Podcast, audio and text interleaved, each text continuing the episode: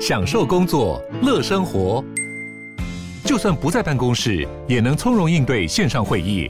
HP Dragonfly 透过专业的 HP Presence 设计，内建降噪及会议快速键，搭配清晰的 Bang & Olufsen 音效，增强音讯及视讯功能。HP Dragonfly 顶级商务笔电，采用 Windows 11专业版，让您在会议中享有最佳的视觉和听觉品质。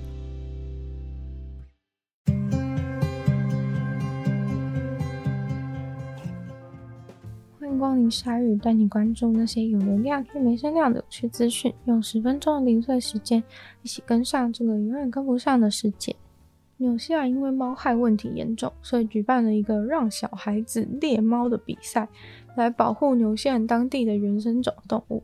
但是这个比赛却引发了民众和动保团体的谴责。这个活动是办给一个南岛的小学生的比赛，后来他们也开放了另一个比赛的组别，是不限于小学生，就十四岁以下都可以参加。然后反正总之就让这些小孩子去猎外面的野猫。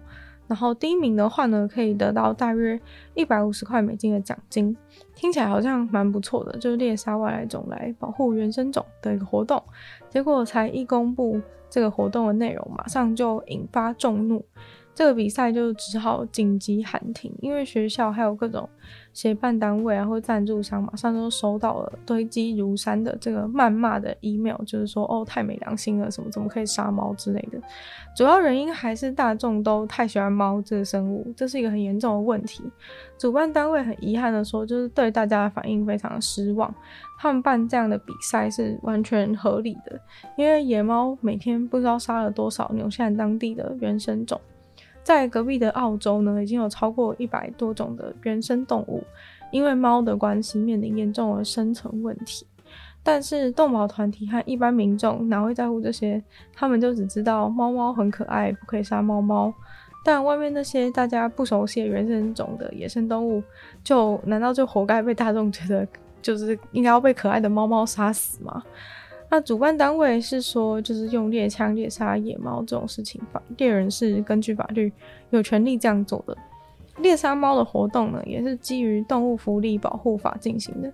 今年决定取消活动，并不是因为他们做错了，只是不想要在这个时间点再引起过多的关注、批评和谩骂，影响到学校的师生还有赞助方。也很多人是因为担心自己家养的猫被屠杀。但是呢，猎杀的范围当然是仅限于野生的野猫。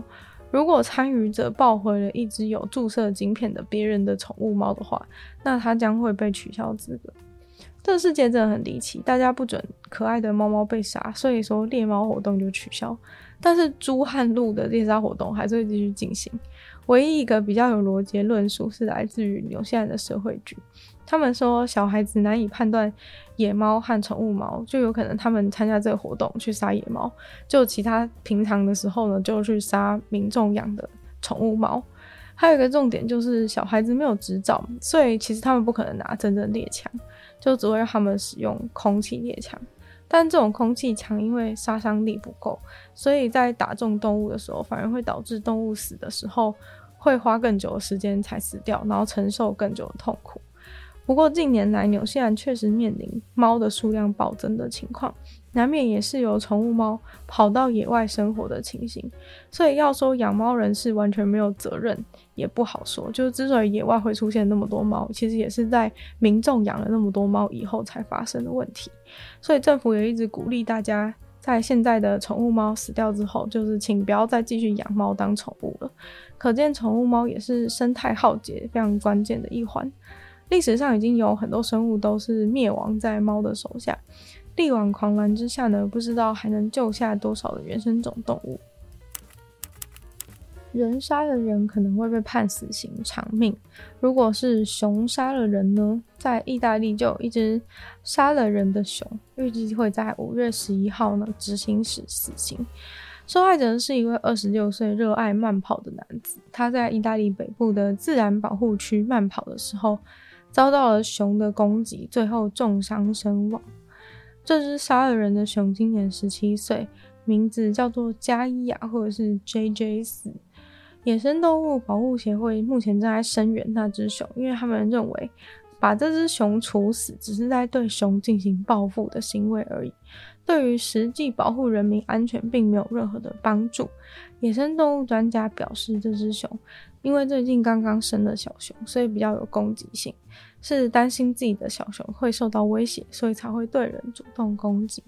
这位受害男子的尸体是在四月六号被发现的，他的家人则是在前一天就已经报了他的失踪。凶手的熊熊则是在四月十二号才被发现 DNA 与就是死者身上的吻合，最后就被判了死刑。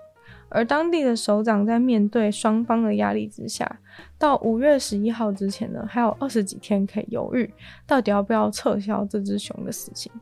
其实，意大利该区域的熊曾经已经灭绝，现在的熊其实都是由欧盟资助的保育团体重新从国外引进回来的。但是这些熊回来之后问题不断，过去十五年间一直有发生人被熊攻击的事件。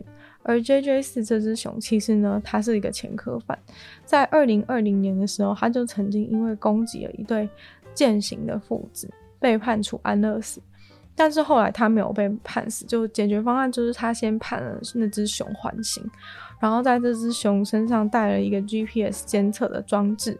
这些资讯会随时传到公开的网站上面，让大家查看，说这只熊现在人走到哪里了，可以随时知道这只熊的所在位置。只可惜呢，这个装置的电池就在这个攻击事件发生前的几天没电了。那既然这只熊缓刑又再犯，所以当初把熊引进这个区域的那个组织也同意，就是让这只熊安乐死。当初引进的五十只熊，如今已经变成了一百只。熊的情况呢，其实也并不是很稳定，其中的四只都是有案在身的状态，有可能会被处死。不管是怎样的家庭形式，只要大家都是开心的，那大概就是一个温馨的好家庭吧。有一位迎接全新家庭结构的女子，就在抖音上面记录了他们家庭的里程碑。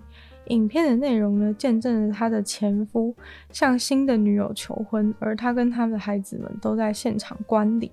除了祝福以外呢，也献上花束和卡片，欢迎这个新人加入他们的大家庭。这片和乐融融的场景对一般人来说实在是难以想象，也算是一个人际沟通的大成功，也是抖音流量上面的大成功。短短的这个暖心影片已经有超过七百万次的点阅。拍摄影片的女子为什么能够张开双手迎接前夫再婚的对象呢？她表示，因为这个再婚对象这位女子简直就是最适合她前夫的天作之合。她非常开心，前夫就是有能有机会、有幸运可以遇到这样子的女子，而且前夫的这个未婚妻也对他们原本的孩子非常好。孩子也很喜欢未婚妻这个人，大家都处得很好。最棒的是呢，连他本人都已经跟这位女子成为了好友，在大家都和睦相处的状况，他们就这样组成了一个大家庭。离婚看似是对孩子的伤害，但现在看来，孩子却拥有了更多人的爱。专家表示，这个案例让我们了解到，如果你能放宽心，有良好的沟通技巧，无论如何都可以维持良好的生活人际关系。现在的导航机器日新月异，各种设计和款式都有。但是全网最酷炫的一台卫星导航，竟然是一台曾经火红一时的 PSP。有一位网友就贴出他架在车上的 PSP 导航，来跟大家炫耀。也许你觉得它只是造型好看而已，那你就错了。你听腻了 Google 小姐的声音吗？这款二零零六年发售的导航软体，可是能有专业动漫声优来帮你指路的哦。在你开车开到很不爽的时候，喜欢的角色对你说两句，是不是心情也就不那么厌烦了呢？但如果你想要这个 PSP 导航，你当初还必须要加购它的 GPS 接收器。因为 PSP 原始是没有这个设定的。如果你还有购买特殊角色的套装包，甚至能够拥有除了角色的声音以外，还能够有一个角色站在你的地图上，跟你到天涯海角。这个巧思让2023年的人们都还是眼睛为之一亮。只可惜这个服务自始至终呢，都只有在日本贩售，国外的人就算买了，应该也没有办法支援当地的地图。